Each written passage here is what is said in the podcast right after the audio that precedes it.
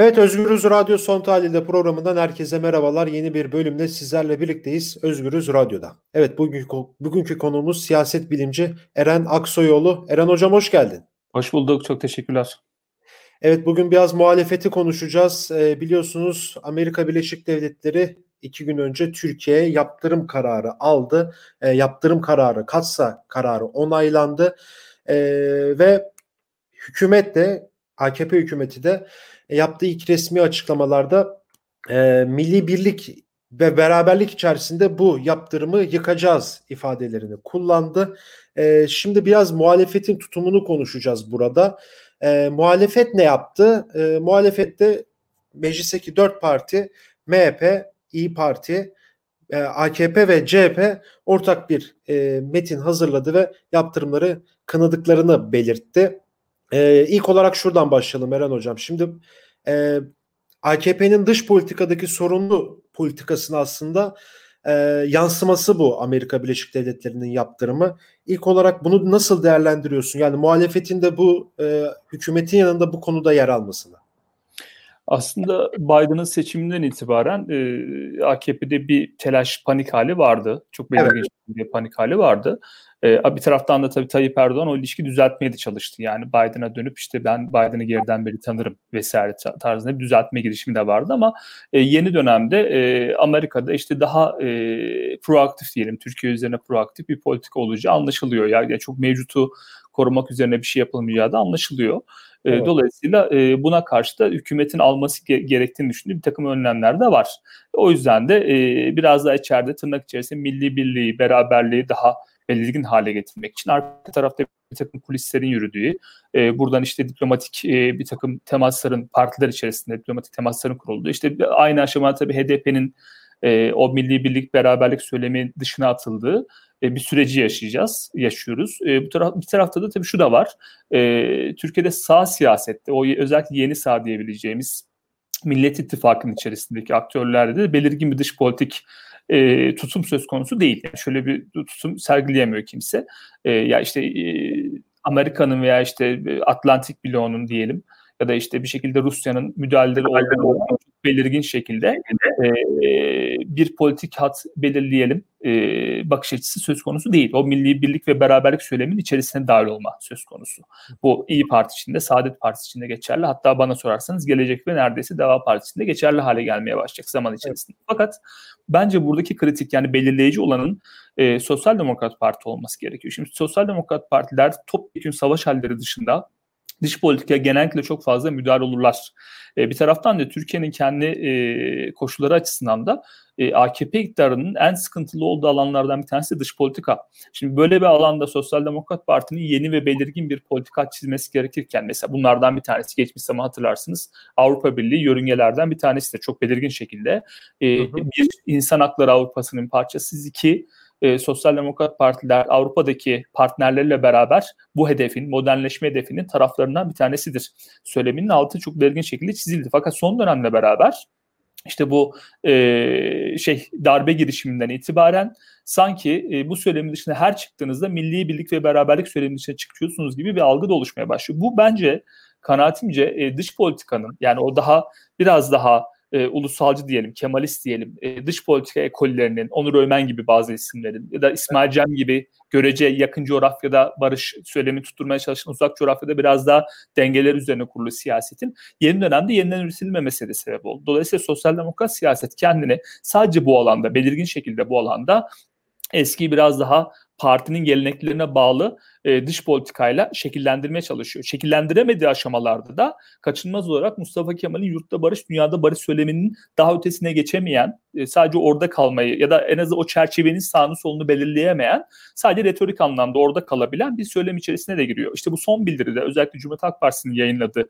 e, dün sanırım yayınlamışlardı, bildiride benzer bir şey görüyoruz. Yani şunu söylüyor ısrarla, e, S-400'ler e, Türkiye'nin egemenlik hakkıdır. Buna benzer bütün silah alımları da Türkiye'nin egemenlik hakkıdır. Şimdi tek bir eksenden baktığınızda bu çok tutarlı gibi gelebilir fakat biz S-400'leri neden almıştık? Yani Amerika ile bağımlılığımızı sınırlamak için değil tek başına.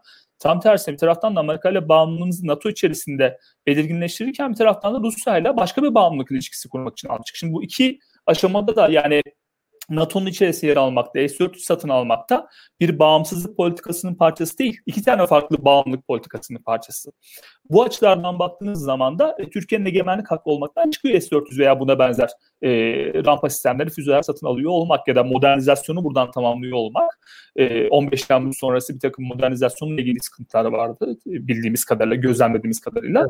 Buralardan tamamlıyor olmak da aslında bir bağımsızlık ya da egemenlik hakkını belirgin hale getirmediği gibi dediğim gibi hem Amerika ile daha doğrusu işte hem Atlantik bloğuyla hem bir taraftan işte e, eski e, Sovyetler Birliği diyelim ya da Rusya diyelim e, burayla başka bir bağımlılık ilişkisine girmeyi gerektiriyor. Bunlar o İkinci Dünya Savaşı'ndan sonra sıklıkla tartışılan işte bağlantısızlar hareketiyle de biçimlenen, daha sonra bağlantısızlar hareketinin yok edilmesiyle biçimlenen süreçler de aslında.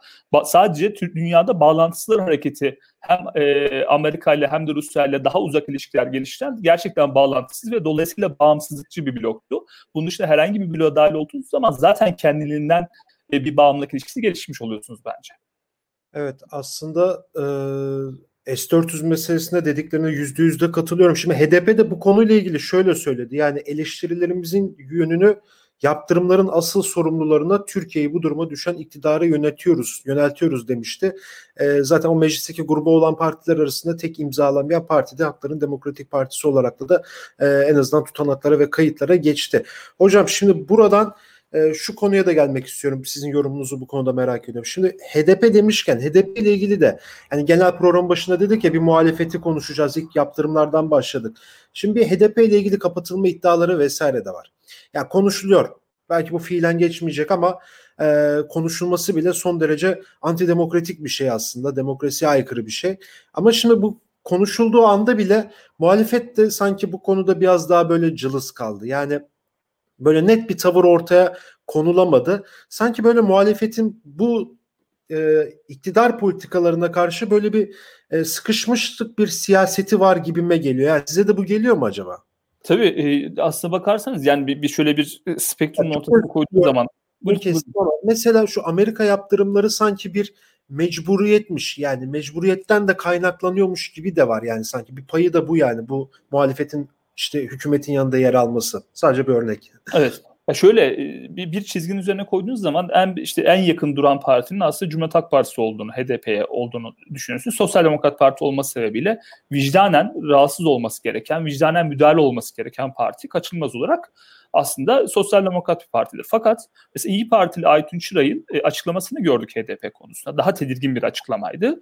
Ama ben çok fazla e, CHP kanadından çok açıklama görmedim maalesef. Ama burada zaten bir taraftan vicdani bir sorumluluk gereği müdahale, müdahale olmak gerekir. Bir taraftan da bu vicdani sorumluluğu kenara koyup bir partner olarak da baş, başka aşamalarda partner olarak da görmeye de ihtiyaç var. Yani siz İstanbul'da yerel seçimlerde oy isteyeceksiniz e, seçmen grubundan ya da benzer şekilde Mersin'de, Adana'da, Ankara'da o isteyeceksiniz bu seçmen grubundan farklı aşamalarda. Daha sonra bunu göz ardı edip yani bu vicdanı kenara koyuyorum artık. Bunu göz ardı real politik açıdan e, göz ardı edeceksiniz ve görmezden geleceksiniz bütün süreci ve sonra da bu söylem böyle ortada dolanmaya devam edecek.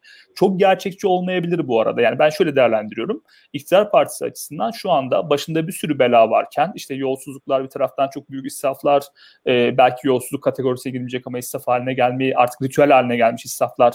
E, bir taraftan işte ekonomik buna bağlı ekonomik sıkıntılar başka başka sorunlar dış politikada bir takım sorunlar işte ABD ile yeni bir sorun ekseni açılacak gibi görünüyor Biden'la beraber.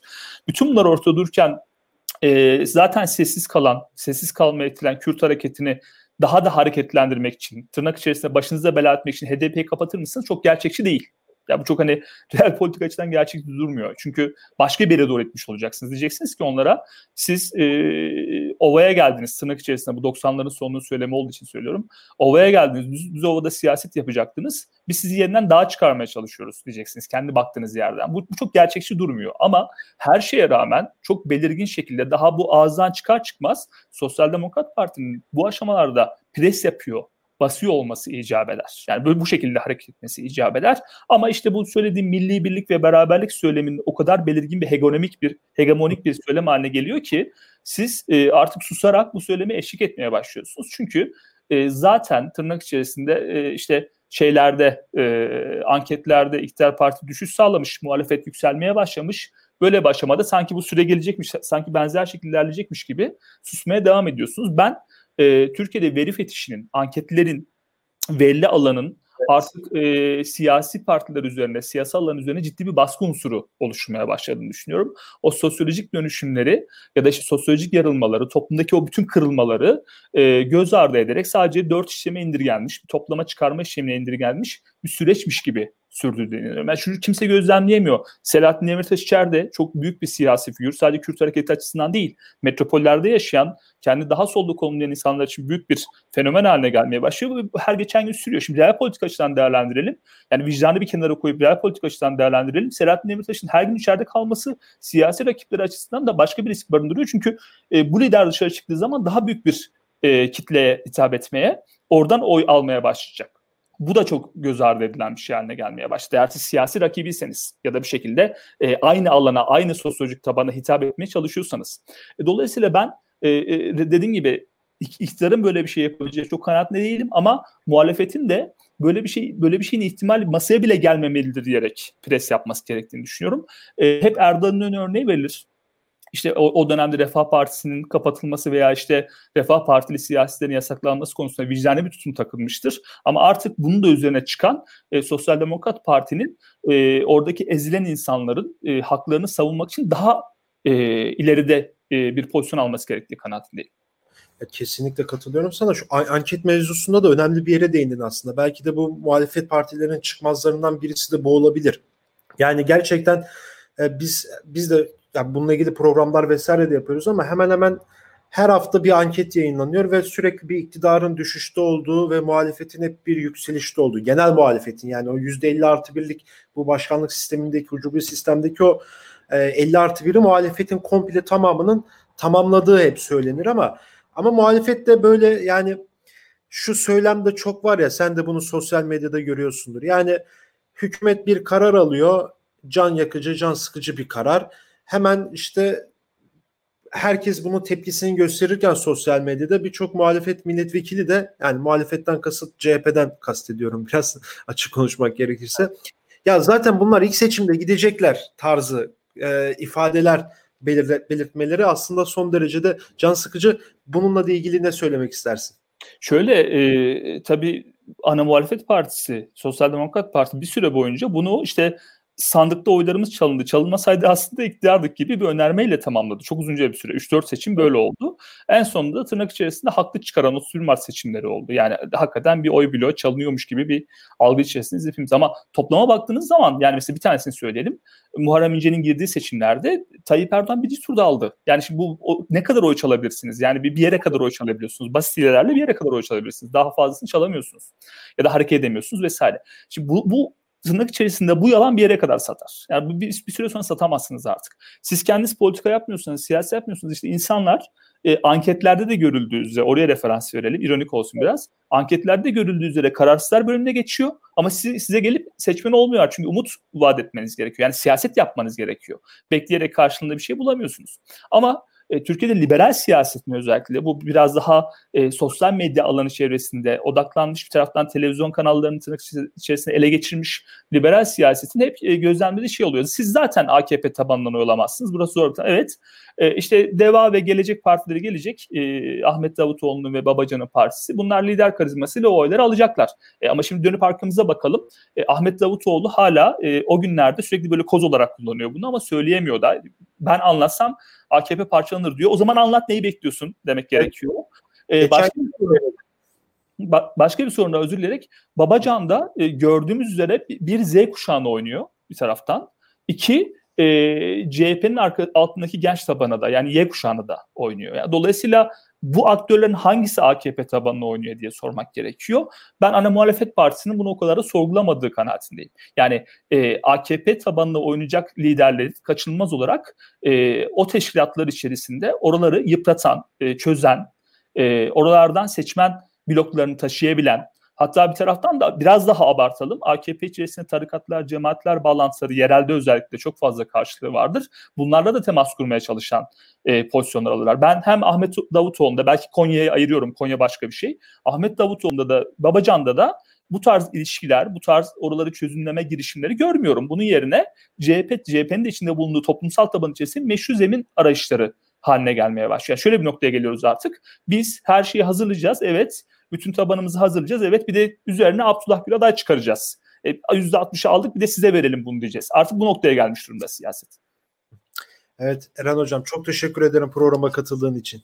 Ben çok teşekkür ederim. Evet Eren Aksoyoğlu ile birlikteydik. Siyaset bilimci Eren Aksoyoğlu bugün Özgürüz Radyo'da konuğumuzdu. Yarın başka bir bölümde görüşmek dileğiyle. Şimdilik hoşçakalın.